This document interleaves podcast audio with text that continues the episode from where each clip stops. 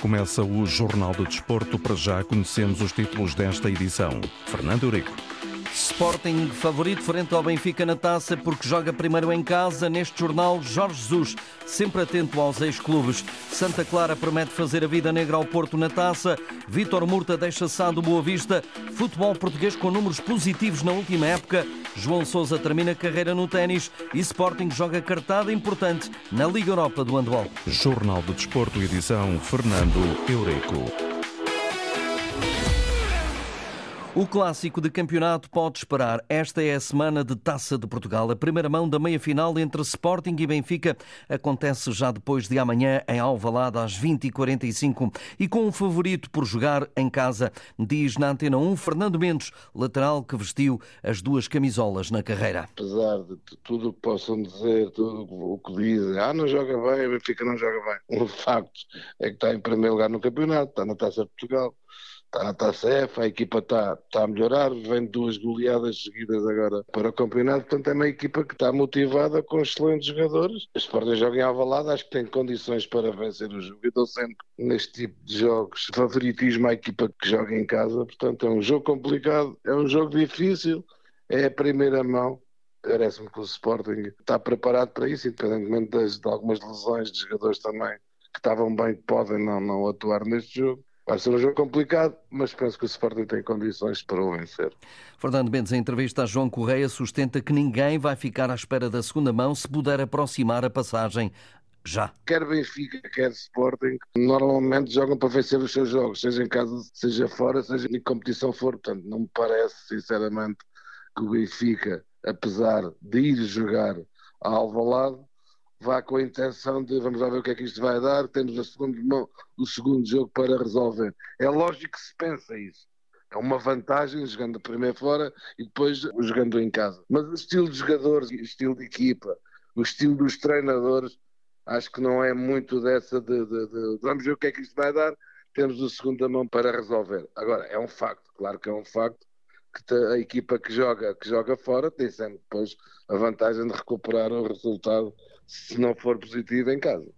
E as duas equipas têm jogadores que individualmente podem resolver a contenda. Quando a equipa não está bem ou quando a equipa não, não, não está a praticar um bom futebol, esses jogadores conseguem desbloquear os jogos e, e conseguem dar vitórias. O Benfica tem tido essa capacidade e, como falaste bem, o Cockchu apareceu agora, mais Di Maria, Rafa, jogador perigosíssimo, João Neves, outra posição, não é tão, tão um jogador tão desequilibrante em termos de gols, em termos de decisão, mas é um jogador extraordinário.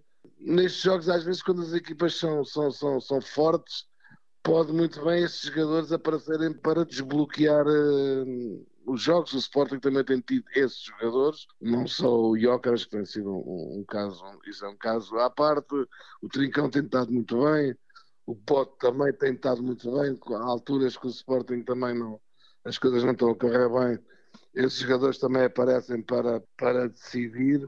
E sem margem para qualquer dúvida, Jorge Jesus diz que nesta altura Benfica e Sporting, equipas que treinam em Portugal, são as duas mais fortes do campeonato nacional. Em entrevista à Sport TV, na Arábia Saudita, o treinador antevê já a primeira mão da meia-final da taça e destaca Guiócares nos Leões.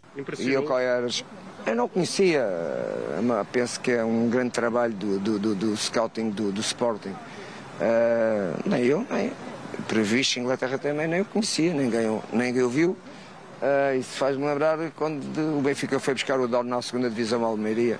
Já no Benfica são dois os jogadores preferidos. O Benfica tem duas grandes referências, da minha opinião, que são dois jogadores que destacam, que é Di Maria e Rafa. O lançamento do Sporting Benfica, primeira mão da meia-final da Taça de Portugal, é um jogo mais curto para Santa Clara e Futebol Clube do Porto. Em vez dos tradicionais 90 minutos, vão jogar cerca de uma hora em São Miguel para decidir a passagem às meias finais, depois de interrompido o jogo dos quartos, o jogo original, hum, por causa do mau tempo. Nené ex-médio dos açorianos, que joga atualmente no líder do campeonato da Polónia, marcou no último triunfo do Santa Clara sobre os azuis e brancos por 3-1 na Taça da Liga em 2021-22.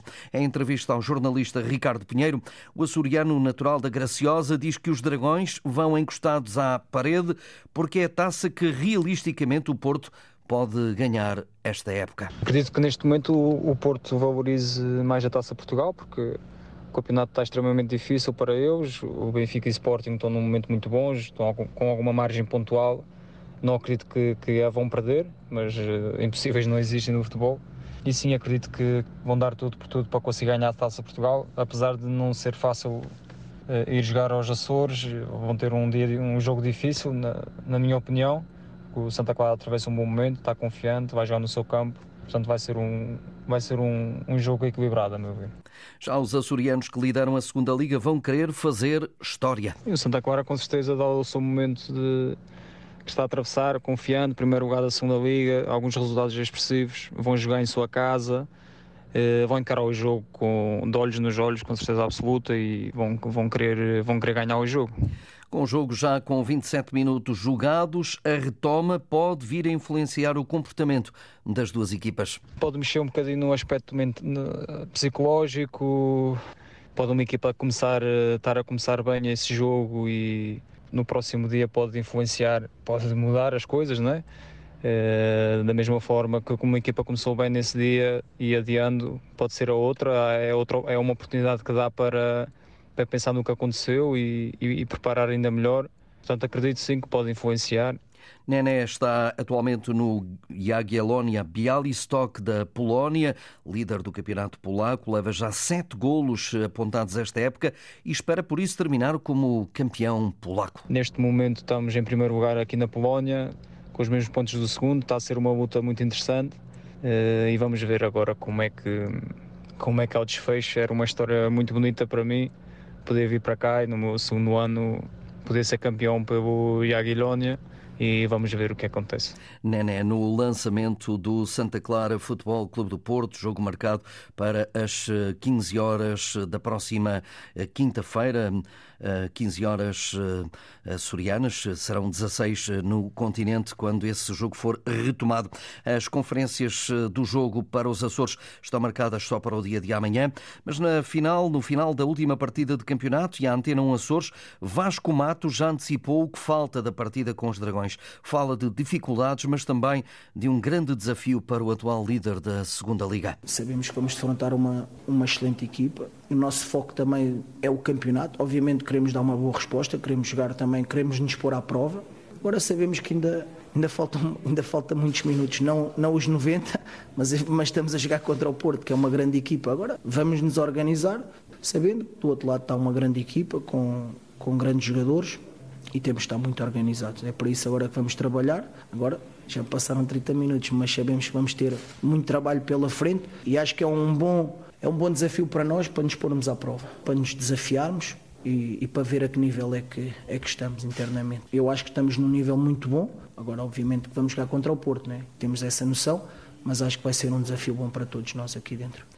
A três pontos do Porto, Braga goleou no Bessa por 4-0 a fechar a jornada 23 e capitalizou dois pontos aos Dragões que empataram em Barcelos. Depois da eliminação europeia frente ao Karabakh, Artur Jorge diz que era preciso esta demonstração de força. Foi uma vitória de equipa, uma vitória em que a equipa foi sempre o mais importante, onde foi o, mais, o maior destaque. E era importante nós também podermos dar eh, ou passar essa imagem de uma forma clara, ganhando, mas acima de tudo também com um grande desempenho enquanto equipa. O Braga está no quarto lugar, que dá acesso no fim do campeonato à Liga Conferência. O terceiro classificado vai à Liga Europa. A contestação dos adeptos boavesteiros no final da partida de ontem motivou a demissão de Vítor Murta, da SAD Achadrezada. Acesso às minhas funções como Presidente do Conselho de Administração da SAD. A partir deste momento entrarei apenas em gestão, não obstante o acionista maioritário Gerardo Lopes me ter convidado para eu fazer mais um mandato, eu já lhe comuniquei que não vou fazer esse mandato, eh, até porque eu entendo que neste momento é importante que o foco esteja nos jogadores, que a massa adepta e os sócios possam apoiar os jogadores, e entendo que eu neste momento sou um fator de destabilização na hora da despedida, fala da falta de memória de alguns adeptos. Tudo tem um princípio e tudo tem um fim. Às vezes os adeptos têm uma memória curta, o que é normal, porque isto é futebol. Esquecem-se quando este presidente chegou ao Boa Vista, não se pagavam subsídios de férias nem subsídios de Natal, que treinávamos em Sandim, que não tínhamos um campo digno para treinar, vivíamos dificuldades enormes. Obviamente que agora não estamos bem, mas estamos melhor. E acima de tudo temos um futuro. Temos melhores condições, temos um projeto para uma futura Academia do Boa Vista. Sobre a continuidade em cargo diretivo no clube, garante que ainda vai ponderar. Obviamente que eu terei que reunir com a minha direção também para perceber o que é que será feito, mas eu entendo que o clube e a SAD neste momento é importante que andem de mãos dadas, que haja uma sintonia entre um e outro. Ponderarei também, antes de falar com o Presidente da Assembleia Geral e, e ver o que é que vou fazer, mas ainda não tomei uma decisão eh, relativamente ao clube. Vitor Murta deixou ainda a certeza de que as dívidas a Jaime Pacheco, técnico campeão pelas Panteras, essas dívidas estão todas saldadas. O Aves Sade pode reforçar o segundo lugar da segunda Liga se esta noite vencer no fecho da jornada 23 em casa o Académico de Viseu. Com 46 pontos, a equipa de Jorge Costa, no cenário de vitória, fica com 6 pontos de vantagem sobre o Nacional da Madeira e mantém-se em zona de subida direta a apenas 3 pontos do líder Santa Clara. O jogo está marcado para para a Vila das Aves às 20h15, depois de ontem o Passos de Ferreira ter chegado aos 30 pontos na classificação com a vitória 1-0 sobre o aflito Feirense. O gol foi apontado por Machoy Jaló. São dados que emergem das jornadas anuais da Liga Portugal, que estão a decorrer no auditório do Estádio do Bessa. O futebol profissional português contribuiu com 667 milhões para o produto interno bruto, o PIB, na época 22-23, mais 50 milhões do que em 21-22. Nos números avançados, as duas ligas profissionais registaram receitas superiores a 987 milhões de euros. A Liga Portugal e as 34 sociedades esportivas eh, representadas pagaram 228 milhões de euros em impostos ao Estado, mais 6% de contribuição fiscal em relação à época anterior. O fim das limitações impostas pela pandemia permitiu o regresso à normalidade nos estádios, com mais de 3 milhões e meio de espectadores presentes em jogos e o futebol profissional em Portugal totaliza, nesta altura, 3.504 postos de trabalho. Destaque ainda para as transferências, de acordo com o Anuário do Futebol Nacional, em 22-23 foram transferidos 277 jogadores para ligas estrangeiras, o que comprova uma cada vez maior internacionalização do futebol nacional, totalizando 505 milhões de euros. O verão foi o período mais ativo, 77% de todas as saídas da época, em que, à semelhança das entradas, os defesas centrais foram a posição mais transferida. 15 horas, Alkmaar, Países Baixos. É lá que o Futebol Clube do Porto decide os oitavos de final da Youth League, a Liga dos Campeões Jovem, competição que os portistas venceram em 2019. Para poderem avançar na prova, tem que bater o AZ Alkmaar. Amanhã é vez do Sporting de Braga, que vai jogar em Itália, frente ao AC Milan. É o derradeiro teste de Portugal antes do ataque à fase de apuramento para o Europeu de Futebol Feminino no próximo ano. Jogo às 18h15 na Moreira, Portugal diante da Coreia do Sul, uma seleção elogiada pela capitã Carol Costa. Nós levamos estes jogos amigáveis muito a sério, vai ser um bom teste para nós e certamente que isto nos vai fazer crescer para os testes que se avizinham. A semelhança da nossa tem muita técnica, um, tem algumas semelhanças também no ataque ao último terço, uh, vai ser uma, uma equipa difícil, mas que certamente vamos sair eh, vitoriosos. Francisco Neto, selecionador nacional, quer também uma boa resposta sobre o sorteio a 5 de março. Está à espera dos nomes adversários, mas o projeto passa por estar nos grandes e próximos eventos. Claro que nós no futebol sabemos que, que a nossa vida enquanto treinadores uh, depende de resultados mas aquilo nunca foi algo que me preocupou. Temos, enquanto equipa técnica, contrato até 2027. Uh, temos o foco no Campeonato da Europa de 2025 e no Campeonato do Mundo de 2027. Não nos passa pela cabeça não ter sucesso.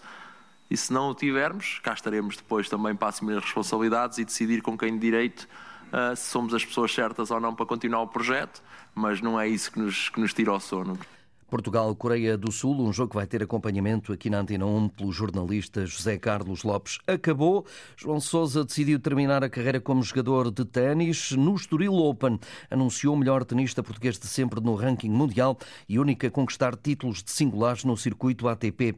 As mazelas físicas sofridas nos últimos anos, sobretudo uma fissura no pé esquerdo que o obrigou a terminar precocemente a temporada 2019 e mais recentemente o sistemático problema nas costas, precipitaram o final final da carreira do Vimaranense aos 34 anos, confessou em conferência de imprensa. Infelizmente, nos últimos tempos têm sido difíceis para, para mim, uh, com uma série de lesões que me têm impedido de jogar ao, ao mais alto nível e de poder desfrutar dentro do campo de ténis.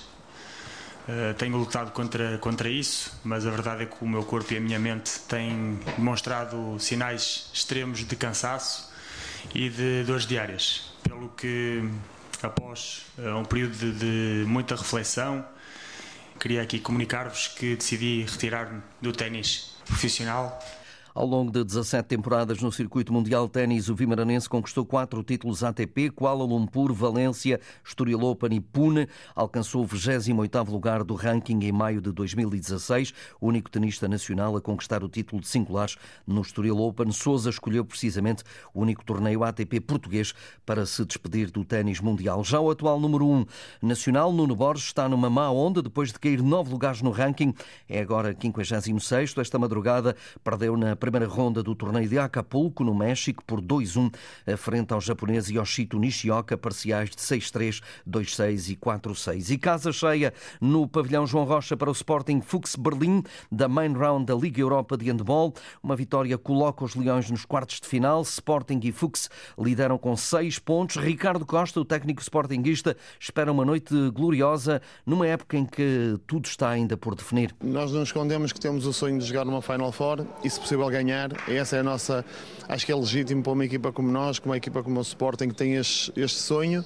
Uh, mas diria que o mais importante é nós passarmos à, segunda, à, à, seguinte fase. Se o conseguirmos fazer, seria ótimo, porque já, a época já vai longa, são muitos jogos e é tudo na etapa decidir, quer em termos de campeonato, de, de taça, de, de EHF, e quanto menos esforço os atletas tiverem, menos jogos tiverem, melhor para nós, mas não é nisto que nós estamos a pensar neste momento. Nós queremos passar à seguinte fase.